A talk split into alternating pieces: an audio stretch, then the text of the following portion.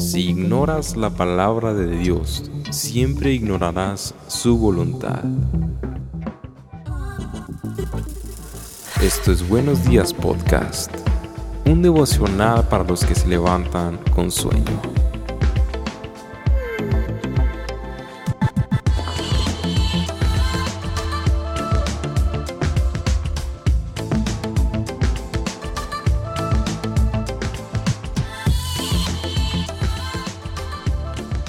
Buenos días, podcast. Estamos aquí nuevamente en el episodio 22. Toma dos. Toma dos.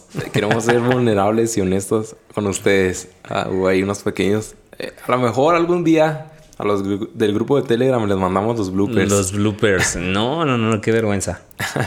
Vamos a hacer una encuesta o qué? Ahí en el Ah, grupo de Telegram. Ay, eso es más trabajo, pero bueno. Bueno, sí es cierto, sí es cierto. No te Ya veremos después, ya veremos. Ya Pero bueno, estamos aquí felices, otro día más, episodio 22, continuando nuestra serie Enséñanos a orar. Paz, ¿cómo estás? Contento, contento, contento. Yo creo que esa es la respuesta de todos los episodios. Y este tema fenomenal, la oración y esta petición de los discípulos para el maestro de la oración, ¿no? Enséñanos a orar. Qué mejor que el Señor Jesucristo. Y contento porque en este episodio 22 seguimos nosotros avanzando en, en la oración del Padre Nuestro. Y la primera eh, que, que fue la, eh, el episodio pasado, que, por la mañana, los que lo escuchaban por la mañana obviamente, hablaba acerca de, de orar con identidad. Sí, de adorar con identidad. Padre nuestro que estás en el cielo. Y que dábamos por hecho las palabras de Jesús como no como una sugerencia, sino como algo que él esperaba de nosotros. Cuando dice, cuando ores, apártate en lo secreto. Sí, y ora a tu Padre que está en el cielo. Entonces la oración nos dimos cuenta que no es opcional. Pero ¿cómo orar? Bueno, primero con identidad. Y ya nos dimos cuenta, ¿no? Que el Espíritu Santo nos hace a nosotros ah, conscientes en, en el Espíritu también de que somos hijos de Dios. Entonces podemos orar con confianza, nos podemos acercar con Él confiadamente. En este episodio estoy contento porque eh, viene una de las partes en la que yo creo que muchas veces tenemos conflicto. No voy a decir que en la que más, pero en la que muchas veces tenemos conflicto a la hora de orar. Y es esta segunda parte que el Señor Jesucristo, Jesucristo en Mateo 6:10 nos dice que venga tu reino pronto. O, sí, que tu reino venga pronto. Que se cumpla tu voluntad en la tierra como se cumple en el cielo. Que se cumpla tu voluntad. ¿Alguna vez has orado sin haber recibido una respuesta? Yo creo que todos hemos orado de esa manera y varias veces, pero en específico, eh, bueno, de todas las que tengo para contar, tengo una en la que mi esposa y yo cambiábamos de vehículo en, en el, el story 2012. time. y Story time. eh, el, el próximo, ah, un, un alerta de spoiler, el próximo episodio son tres historias interesantísimas de, de cómo Dios este, ha respondido en diferentes ocasiones a la oración, pero en esta ocasión Dios no respondió como yo lo esperaba. Y la oración eh, tenía que ver con que éramos ya cuatro de familia, mis hijos pequeños, mi niña Liz de aproximadamente cuatro años y Santiago de dos, y teníamos una pickup, una S10 y, de cabina sencilla. Entonces ya no cabíamos este, y oramos, ¿no? Llega el momento en el que un tío de Estados Unidos, este, de los que nunca me había dicho nada, me dijo, vende tu camioneta, me mandas lo que tengas, eliges la camioneta que quieras, esas son sus palabras, y yo te la mando. Wow. Ah, Eso fue una carta abierta, ¿no? Entonces fue bien interesante porque logramos vender la camioneta a no muy buen precio. En aquel entonces fueron menos de mil no, menos de mil quinientos dólares porque se depreció el dólar justamente cuando lo estábamos vendiendo. Y después de esto, eh, en un momento de crisis, no que vemos todo lo que estaba pasando, y recibo la llamada de mi tío. Y me dice, ¿sabes qué? No voy a poder hacer lo que te había dicho. Yo ya había vendido mi camioneta. Híjole. Híjole, este, por tal o cual situación, no puede ser. Yo me quedé pensando así que ahora estoy, me quedé chiflando en la loma, ¿no? Como decimos. Y, y ya habíamos ido mi esposa y yo a ver camionetas y todo el rollo porque nosotros sabíamos que necesitábamos una camioneta. La gasolina no estaba tan cara todavía en aquel entonces, aunque ya había subido. Y pues para no hacer tan larga la historia, habíamos visto una camioneta que nos había gustado de eh, seis plazas, de tres hileras la camioneta, en una Explorer, me acuerdo muy bien. Y me había encantado y... Cabían y- todos, no era el vehículo perfecto para la familia. Fíjate que estábamos pensando más allá de la familia. Ok. Porque como, como pastores y siempre nos ha tocado cargar gente, llevar a unos y, y pues en la, en la camionetita pues no, no cabía nadie. Y pensábamos esa era nuestra oración. Señor, que quepan. Pero justo cuando estábamos viendo la camioneta en un lote de autos, yo oré junto con mi esposa y le dije, mira Señor, queremos esta, pero danos la mejor camioneta que tengas para nosotros, que le quepa gente. Entonces pasa esto y, obviamente no. Con dos niños, nosotros estudiando el último año del Instituto Bíblico, eh, viviendo del norte de la ciudad y yendo hacia el sur, sureste, suroeste, perdón, teniendo que pasar por las casas de mi padre y todo eso, se complicaba todo. Absolutamente todo. Y tus niños estaban chiquitos, ¿no? sí, sí, sí, pequeñitos. Entonces yo oraba y decía, Señor, ¿por qué no me escuchaste? ¿Qué pasó? ¿Cómo oré mal? Y, no recibí la respuesta que yo quería. Sin embargo, Dios sí respondió. A, las semanas, no te voy a decir que fue luego, luego, porque fueron como dos o tres meses que anduvimos a pie. Mi tío recibe como pago una camioneta y pregunta, ¿la quiere? Oye, pues qué pregunta es esa, ¿verdad?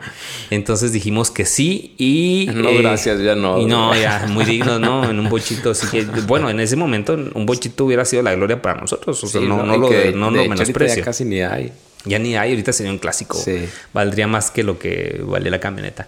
Pero bueno, terminando la historia, este Dios no me respondió, pero a los tres meses Él respondió la oración que habíamos hecho. Que, que, oramos y dijimos, Señor, danos lo mejor que tengas de ti para nosotros en esta área porque queremos servir. Y la camioneta era eh, increíble porque era una minivan, este, parecía el Explorer, pero le cabían un, dos, tres, cuatro, cinco, seis, siete, ocho personas. Ah, súper bien. Sí, sí eran ocho, un, dos, tres, cuatro. No, siete personas, cuando en promedio son seis. Está muy y todavía tenía espacio central. Entonces fue impresionante. Vimos la mano de Dios. Con esa comenzamos a hacer los primeros tours de evangelismo aquí en nuestro país, en Sonora, en ah, bueno, tantos lugares que nos tocó visitar. Y, de entrada Dios no respondió lo que yo pedía, que quería un Explorer, pero Dios respondió conforme a su voluntad, que fue más importante y que eh, sin duda pudimos ver que fue Dios obrando ahí. Sí, y aquí tenemos una frase, les, dijimos, les dijimos, y les advertimos que iba a haber este tipo de frases. Ah, y dice C. Luis, si Dios hubiera contestado todas las oraciones tontas que he hecho en mi vida, qué honesto. la verdad. Lo voy a volver a repetir. Si Dios hubiera contestado todas las oraciones tontas que he hecho en mi vida, ¿dónde estaría yo ahora? Imagínate, ¿no? ¿Cuántas veces no hemos orado eh, de una manera tonta? Enojados. Es más, ¿cuántas veces has orado y le has dicho, Señor, quiero morirme? Sí, sí, como... pues, ¿dónde estarías ahora? Oye, no, como, como Elías, ¿no? En cierto, en cierto momento también de yo no soy mejor que mis padres, quítame la vida. Quítame la vida. O sea, hay momentos donde, donde oramos de cierta manera que imagínense si Dios no responde a esas oraciones. Y, en este tipo eh, de oración que acabamos de mencionar, eh, se está orando con, con dolor, tal vez, ¿no? Con cierto proceso de, de, aflicción. Pero ¿cuántas veces no hemos orado egoístamente también? También, sí. Y esta parte del Padre nuestro pone los precedentes para la respuesta de nuestras oraciones. Lo primero que dice Jesús, después de orar con identidad, es ora pidiendo la voluntad del Padre. Wow. Que tu reino venga pronto. Que tu reino venga pronto. Entonces, que se cumpla tu voluntad. Que se cumpla tu voluntad. Aquí vienen los tres principios del día de hoy. El primero tiene que, ser, tiene que ver con, con la voluntad de Dios y anhelar su reino y no el nuestro. ¿Cuántas de nuestras oraciones son anhelando nuestro reino? Si yo quiero tal auto, yo quiero tal casa, yo quiero tal. lo que quieras, tal trabajo. y muchas veces eh, parecen nobles nuestras peticiones. O una de las ocasiones también, fíjate, oré y decía, yo quiero estudiar arquitectura y se abrieron todas las puertas y ese es un tiempo para un story time chido, pero no lo voy a contar ahora y Dios no me lo concedió. Y mi argumento era muy bueno, ¿no? O sea, señor, yo, si tú me permites terminar la carrera, estudiar y terminar la carrera de arquitectura, yo te prometo que yo voy a construir iglesias para Yo creo que podemos hacer ese story time, tú con la carrera de arquitectura yo con la carrera de derecho. Mil y un carreras, ¿no? Aquí todas representadas. Y quieres tú sobornar la voluntad de Dios con, con tus buenas intenciones. Entonces, muchas oraciones que, que nosotros hacemos no son respondidas porque no estamos orando conforme a la voluntad de Dios. Sí. Conforme a los intereses del reino de Dios. Exacto. Entonces es una oración egoísta al final de cuentas. Estás viendo por tu propio interés y no por el reino de Dios, no por ni siquiera por los demás, pero mucho menos por Dios y su reino. Entonces, hablando del reino de Dios, debemos recordar que el reino de Dios es, perfecto. Él busca el bien para todos realmente y, no, no solo para unos cuantos, sino para todos sus hijos. Y esto es bien interesante porque el reino de Dios es un reino perfecto, lleno de paz, lleno de gozo, lleno de felicidad. Y a veces creemos que nuestro propio reino, lo que, las ideas que nosotros nos estamos construyendo, es lo que nos va a dar la plenitud, es lo que nos va a dar ah, la paz, la felicidad. Y, y me recuerda un poquito a eh, sé que no se conecta totalmente, a lo mejor no van a entender al principio, pero sí tiene sentido. Ténganme paciencia. Y tú también, pues. bueno, bueno. Ah, ya vimos ese episodio. como, como el hijo pródigo, ¿no? Que cada uno trataba de buscar su camino y quería construir su reino, pero no quiso someterse al reino que ya estaba construyendo su padre. O, no quería someterse a la autoridad de que tenía el padre y, por, bueno, uno sí aparentemente, pero bueno, no voy a hablar de eso. Porque esa es otra serie. Esa es otra serie. Pródigo se llama. spoilers de serie. Pero el hijo menor quería construir su reino. Y entonces, ¿cuántas veces anhelamos nuestro reino y no el reino de Dios, creyendo que nuestro reino nos va a dar la felicidad? Pero aunque a veces parezca que no, a veces no tenga sentido para nuestros ojos y no lo vemos con fe, el reino de Dios es aquel que siempre nos va a dar la paz y la felicidad. Dice el Internet acerca de Jim Carrey, porque no me consta que sí lo haya dicho él, pero se me hace muy interesante, ¿no? Dice que en cierta ocasión él dijo, quisiera que toda la gente tuviera todo el dinero que quiera para comprar todas las cosas que, que, que desea, para que se dieran cuenta de que en eso no consiste la felicidad. Exacto. Y, muchas veces somos egoístas en cuanto a nuestras peticiones. Pedimos solamente eh, buscando, eh, en vez de anhelar el reino de los cielos. Entonces, antes de buscar por nuestras necesidades, tenemos que anhelar el reino de los cielos. El Señor Jesucristo, cierta ocasión les dijo a sus discípulos y a todos aquellos que lo escuchaban, buscad, más buscad primeramente el reino de Dios y su, justicia. Y todas las cosas os vendrán por añadidura. Busca primeramente el reino de Dios y su justicia. Ahora la pregunta es, ¿cuál reino estamos buscando primero? Exacto, ¿no? ¿Lo de nosotros o lo de Dios? Entonces debemos anhelar su reino porque anhelamos que Él sea el rey por sobre todas las cosas, no solo sobre nuestras vidas. Es, bien interesante esto, ¿eh? Porque podemos decir, tú eres el rey de mi vida, tú eres el rey de mi ser, tú eres rey de reyes, pero si nuestros actos, nuestras oraciones, queremos hacer siempre nuestra voluntad y construir nuestro reino, nosotros queremos ser los reyes realmente de nuestras vidas y no, no estar bajo el gobierno de Dios. Fíjate, esta frase de Jonathan Parnell dice, la oración es donde estamos de acuerdo con Dios en que Él es lo que dice que es y en que nosotros somos lo que Él dice que somos. Entonces, cuando pedimos su reino, estamos eh, de acuerdo con Él. Es tu reino, es tu voluntad. Haz, Señor, conforme tú así lo deseas. Y confías en la voluntad de Dios y crees que esa voluntad es buena. ¿Te acuerdas del principio que hablábamos en generosidad acerca de, un bien mayor? Sí me acuerdo, pero o sea, lo tengo así como entre sombras. Te voy a invitar a que escuches nuevamente ese podcast. Pero hablaba de, pensar en, en, el bien de los demás, no solamente en el propio. Sí, mm. cuando hay un bien mayor, hay más probabilidades de que Dios responda a nuestras peticiones. Y no porque a Dios no le interesen nuestras peticiones, sino porque la voluntad de Dios es que todos seamos bendecidos en su reino, no solamente unos cuantos. Y cuando nuestra oración va en esa tónica, pensando más allá de lo que yo quiero, eso abre las puertas de los cielos definitivamente, ¿no? Eh, nos alineamos a lo que Él quiere hacer. Entonces, principio número uno, lo repito, debes anhelar su reino y no el tuyo. el principio número dos, debemos reconocer que solo su voluntad es perfecta. Jesús solo de esta manera en Mateo 6, eh, perdón, 26, 39. Él se adelantó un poco más y se inclinó rostro en tierra mientras oraba, Padre mío, si es posible, que pase de mí esta copa de sufrimiento. Sin embargo, quiero que se haga tu voluntad, no la mía. Otro ejemplo perfecto de la voluntad de Dios. Y Jesús mismo poniéndonos el ejemplo siempre. El líder por excelencia. El líder por excelencia. ¿Cuántas veces no hemos querido nosotros anteponernos a la voluntad de Dios? Sí. Sí. Incluso voy a comenzar, digo, voy a comentar algo que a lo mejor es incómodo para algunos, ¿no? Espero que no se vaya. que, no, se, vaya. Ya, hasta se me está fallando, ya me está fallando el cable. ya te digo. Este, pero cómo hay movimientos en los cuales queremos ah, anteponer nuestra voluntad, incluso con nuestras oraciones, como decir, yo decreto esto. ándale. Eh, ¿Y el decreto quién lo hace? Un rey. El decreto lo hacía realmente, si vemos el origen de los decretos, lo hace un rey porque decreta y cuando un rey hace un decreto es porque se va a hacer, porque tiene la autoridad para hacerlo. Entonces, ¿cómo? Es, honestamente yo lo digo desde mi perspectiva, desde la Biblia realmente, lo que yo veo, El único soberano es Dios. Entonces creo que ese tipo de oraciones estás hablando, quiero que se haga mi voluntad. Y se va a hacer nada más, y se va a hacer nada más sí o sí mi voluntad.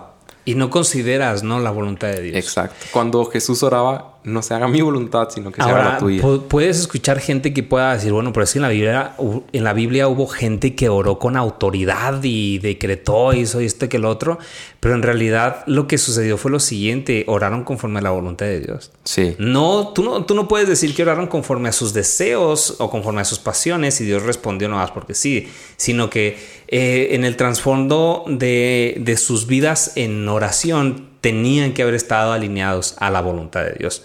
Entonces esto nos hace darnos cuenta de que muchas veces nuestro principio de oración está corrupto, ¿sí? Porque pensamos muchas veces que nuestra voluntad es mejor que la voluntad de Dios. Sí, eso es bien interesante porque fíjate lo que estás diciendo, lo que estamos pensando cuando hacemos ese tipo de actos o ese pensamiento, esas oraciones. Mi voluntad es mejor que la de Dios. Mi pensamiento es mejor que el de Santiago habla y dice acerca de eso un poco, ¿no? Y dice, no digas haré, iré o, cualquier plan que tú tengas por tu propia voluntad. Mejor digamos, dice, si Dios quiere. Exacto. Sí, o sea, es siempre si la voluntad de Dios. No, es más, se va más extremo, ¿no? Este Santiago dice, no digas mañana haré. No, tú dices si el Señor quiere. Y esta parte de la oración revela nuestra dependencia completa de quién es Dios y de si en verdad estamos buscando su reino. Otra frase de Charles Spurgeon, ya vieron que nos gusta mucho Charles Spurgeon por acá. el que nos enseñó esta oración la usó él mismo en el sentido más irrestricto. Cuando el sudor sangriento estaba en su rostro y todo el temor y temblor de un hombre en angustia fue puesto sobre él, no disputó el decreto del Padre, sino que inclinó su cabeza y lloró, pero no se haga mi voluntad, sino la tuya. El decreto. el decreto del Padre. ¿Quién, es el rey? ¿A quién considera rey tú? ¿A ti mismo o al rey de reyes? Entonces, fíjate, eh, en esta... Ah, en, esta, en este episodio yo creo que vale la pena darnos cuenta, valorar si en verdad nosotros estamos deseando que, se, que, el reino de Dios sea establecido. Sí. Y, tú no puedes anhelar el reino de Dios si no lo conoces. Una vez más, ¿no? Por eso está esta parte de la petición. Y Jesús no dice, mira, arráncate pidiendo. Es más, ni siquiera te dice, arráncate pidiendo mi voluntad. Primero arráncate entendiendo tu identidad. Padre nuestro que estás en el cielo. Una vez tú entiendes tu identidad eres capaz de empezar a buscar por la obra del Espíritu en nosotros, ¿no? Por su ayuda, porque Él pone el querer como el hacer, la voluntad de Dios. Pero si tú de entrada no tienes una vida devocional, si tú de entrada no tienes ese momento en el cual eh, te lo tomas a, solas con Dios, si tú de entrada eh, no estás dispuesto a dedicar tiempo, pues mira, vas a estar tope tras tope, tras tope, tras tope y, lo, peor de todo es que siempre la culpa la tiene Dios para nosotros. Siempre el culpable es Dios. Él no me respondió, Él no me dio, esto es injusto, pero tú no tienes una relación con Dios. Exacto. ¿Cómo, cómo vamos a pedir conforme a su reino si no conocemos su reino? ¿Cómo vamos a, concebir con respecto al, decreto del rey si no conocemos al rey? Entonces, para que tú puedas orar efectivamente, es necesario que no solamente eh, entiendas o, desees que venga su reino pronto, sino que en realidad tú estés dispuesto a tomar un tiempo para estar conociendo el reino de Dios. Y que si lo conoces definitivamente vas a confiar en esa voluntad perfecta, porque cuando conoces el reino de Dios, sabes que que Dios es un, Dios de orden, que, es el príncipe de paz, que busca la justicia, que busca lo recto, que busca lo mejor, que tiene planes de bien y no de mal para nosotros, que nosotros hacemos nuestros caminos, pero sus caminos y sus planes para nosotros son aún mayores. Y confiamos, y cuando conocemos cómo funciona el reino de Dios, debemos confiar en su voluntad que es perfecta. Y en este punto, fíjate, te tienes que dar cuenta también que en medio de las dificultades, cuando Dios parece no responder de la manera positiva o de la manera en, que, en la que nosotros esperamos, podemos confiar en Él. Fíjate la frase de Spurgeon, ¿no? O sea, hablando o describiendo la aflicción de Cristo corporal, física y espiritual, él dice, en medio de esto que parecía lo peor, lo perjudicial, lo más perjudicial para Cristo, él se somete a la voluntad del Padre. En momentos en los que Dios no responde nuestra oración, es momento también de confiar en Dios. Porque nosotros estamos eh, entendiendo, estamos bajo su reino, no es mi voluntad, es su voluntad. esto nos lleva también a la pregunta, ¿cómo respondes cuando Dios no responde tu oración como tú quieres? ¿Cómo respondes cuando las cosas no ¿Cómo, reaccionas? Y esto nos lleva al principio número 3 del día de hoy. No también es una respuesta de Dios. Un no de Dios es mucho mejor que un sí del, diablo. Imagínate, ¿no? Y, el diablo está dispuesto a negociar contigo, ¿eh? Sí. ¿Y cuántas veces no hemos visto nosotros eh, testimonios de gente que dice, es que eh, cierta ocasión el diablo me tentó, cierta ocasión hubo tal circunstancia y yo cedí, pues la necesidad y, y después se arrepienten de este tipo de cosas? Creo que lo mencionamos en cierta ocasión acerca de, por ejemplo, la, el documental que hay en cierta cadena de documentales, valga la redundancia, en donde hablaban acerca de, de estos millonarios que se habían ganado la lotería y que se arrepentían de eso. Y esto nos lleva a la primera frase, ¿no? Que hablamos ahorita de si es Luis. O sea, si Dios hubiese respondido positivamente a todas nuestras oraciones, ¿dónde estaríamos ahorita? Exacto. Yo creo que Thanos nos quedaría corto, ¿no? Estaríamos solos en el planeta. Oye, y, y, fíjate, hablando de esto, yo podría interpretar de alguna manera uno de Dios muy parecido a los límites. O a veces uno de Dios sí es un límite, a veces es muy parecido. Y los límites de Dios, a veces, a veces a la gente le incomoda los límites. Porque tiene que ver con someterse a autoridad. Volvemos a lo mismo, a un rey, al decreto del rey. Entonces, hablando de esto, ah, por ejemplo, si nos vamos desde el Génesis, había un límite. Había un límite de todo árbol del huerto puedes comer menos de este. Ese era el límite. Entonces, y el diablo lo que quiere hacer creer siempre es como que, que no de Dios. Aquí no hay límites. Exacto, el no de Dios no existe. O sea, puedes vivir sin límites. Y que Dios te tiene que decir que sí a todo. E, exactamente. pero, pero mira, fíjate qué interesante esto que estamos hablando, porque el no de Dios no solamente habla de un límite, sino habla de una este, comunión o no, la forma en que lo aceptas. Recordemos eh, cuando Dios sana al, al hombre ciego que, lo cuestionan, ¿no? En, en Juan capítulo 9 lo cuestionan eh, los, los, los, religiosos del momento y le dicen, ¿quién te sanó y todo esto? Porque ellos decían, Él no es Dios, Él, él, él es, un, él es un pecador, decían ellos. Y, y, este hombre dice, mira, si es pecador o no, no lo sé. Lo único que sé es que Dios no escucha la oración del pecador. Y, y es que a veces nosotros entendemos que la oración del pecador es alguien que descaradamente está haciendo lo malo, pero el pecador también es aquel que no se sujeta o se somete a la voluntad de Dios. Es aquel que sabiendo lo que Dios espera de nosotros, nosotros no estamos eh, sometiéndonos al reinado de Cristo. Es aquel que, perdón, es aquel que orando este, o queriendo que Dios conteste sus peticiones, de, solamente ora para obtener un beneficio personal, pero no tiene una comunión con Él. Eso también es pecado. Es, esto, quieren las cosas del Padre, pero no quieren al Padre. Pero no quieren al Padre, híjole. Es, eso, que, vamos a profundizar ¿eh? en la serie de Pródigo. En la serie de Pródigo vamos a, entender un poquito más eso. Pero sí, o sea, un no de Dios, un límite, también es para protegerte de algo es para buscar tu propio bien. Cuando a veces no lo vemos de esta manera, pero uno de Dios es, es, una protección, es una bendición. Cierta ocasión, no te voy a mentir, me gustaba mucho esa camioneta que te platicaba al inicio, pero hay una ruta a, a la ciudad de Cuauhtémoc. Es una ciudad que está a una hora de aquí de nuestra ciudad y hay una ruta que es la ruta libre y que me gusta. Eh, es cruzas por sierra, un poco de sierra, o sea, me, me gusta por ahí. Pero hay una zona en donde hay una curva muy pronunciada. Entonces, en cierta ocasión, yo venía de regreso de la ciudad de Cuauhtémoc en esta nueva camioneta.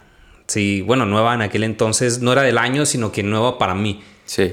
Y olvidé esa curva. Entonces, esa curva está bastante cerrada. No, no, no sé en qué, en qué kilómetro, no, no, no sabría decirte. Pero recuerdo lo siguiente. Veníamos a alta velocidad o, a una, no alta velocidad, sino una velocidad considerable. Y cuando llego a esa curva, tengo que activar el freno más de lo que estaba acostumbrado a hacerlo. Y la curva que di, este, en realidad fue fuerte, pero logramos permanecer dentro del, de la ruta, sin salirnos del carril y sin, sin volcar. Y yo me quedé pensando, Samuel, lo siguiente, esto en la otra camioneta no hubiera sido igual la historia. Definitivamente. ¿Por qué? Porque ya investigando, uno de los, de los puntos débiles de esta camioneta que te platicaba que yo quería, la Explorer de siete plazas, eh, modelo 2010, 2008, creo, no recuerdo. Van a bajar las ventas con esto. Yo sé, ¿verdad? Perdón para todos los dotes de autos que tiene. No, no, no, es algo que todo el mundo conoce. Eh, eh, colisionaban de una manera estrepitosa porque el centro de gravedad estaba más alto. Sí. Entonces era un problema constante. Y sinceramente, yo te lo puedo decir, Samuel, si, si Dios le hubiera dicho sí a la camioneta que yo quería, esa historia sería diferente. Y yo no sé cuál hubiera sido el desenlace. Yo no sé si, si estuviesen eh, mis hijos o mi esposa o yo mismo, si Dios hubiese dicho sí a esa camioneta. Entonces, eh, es algo que en, su momento yo no lo entendí. Yo dije, bueno, me dio una con una plaza mayor, una plaza mejor, pero estéticamente me gustaba más la otra. No es lo mismo una camioneta Explorer a una minivan. Sí, hablando de, testosterona y de hombría. pero ¿qué me hubiera costado ese sí? ¿Sí me explico? Sí. Y a partir de esa curva, que ya no me volvió a suceder nunca más en, en, toda la historia que tenemos aquí de la camioneta, a lo mejor en alguno de los viajes probablemente sí, ¿verdad? Pero luego lo contamos. Eh, yo aprendí a vivir agradecido en ese momento por esa camioneta. Dije, Señor, gracias porque no fue la otra camioneta. Porque ese sí a lo que yo quería hubiera representado un dolor profundo tal vez a lo que yo, a lo que, a, lo que yo no quería ser expuesto. Entonces preferí que la voluntad de Dios hiciera por sobre mi voluntad y Él me bendijo librándonos de ese accidente. Si partimos de que la voluntad de Dios es buena, agradable y perfecta, y si un no de Dios es la voluntad de Dios, entonces ese no es bueno, agradable y perfecto porque te está, protegiendo de algo. Tal vez. Y, tú no lo sabes, ¿no? Y en vez de hacer un berrinche, puedes confiar en que su voluntad es perfecta. Sí. El llamado a la acción para el día de hoy, nuestra conclusión es la siguiente. Para poder orar conforme a la voluntad de Dios necesitamos conocerle primeramente a Él. Y todo comienza con la palabra. de Dios. En ninguna otra fuente puede proveer abundantes aguas de los manantiales de la gracia como lo hace su palabra, y ningún caudal es tan grande como aquellos que se forman por el flujo abundante de ella a través de la oración. Y esta frase no la dijo Charles Spurgeon, esta frase la dije yo y me sentí muy contento al, al, escribirla porque pude sentir de esos momentos de revelación. En donde dije, ok, la palabra de Dios es la fuente que provee abundantes aguas del manantial de la gracia. Pero la oración son los caudales por donde corre la palabra. Entonces, mientras más nuestra oración está pegada a Dios, la palabra de Dios va a fluir a mayor cantidad.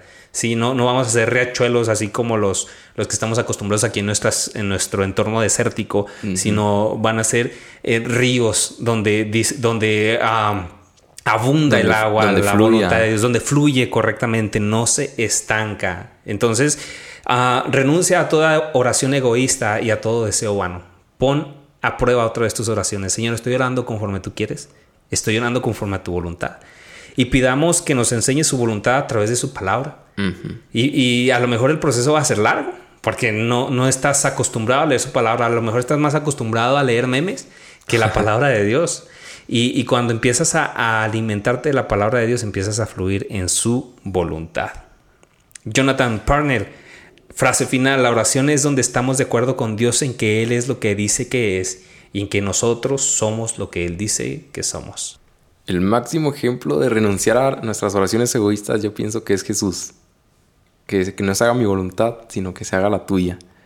Y la única manera que podemos aprender a pedir conforme a su voluntad es, como decías tú, leyendo ah, la Biblia y cuántas veces no hemos recibido porque no sabemos cómo pedir. Santiago 4.3, pedís y no recibís porque pedís mal, para gastar en vuestros deleites. Gracias por acompañarnos hasta el final. En el próximo episodio estaremos hablando acerca de cómo debemos nosotros pedir a Dios y por qué es bueno pedir a Dios. Si esto te fue de bendición, te animamos a que lo compartas con tus amigos y tus contactos.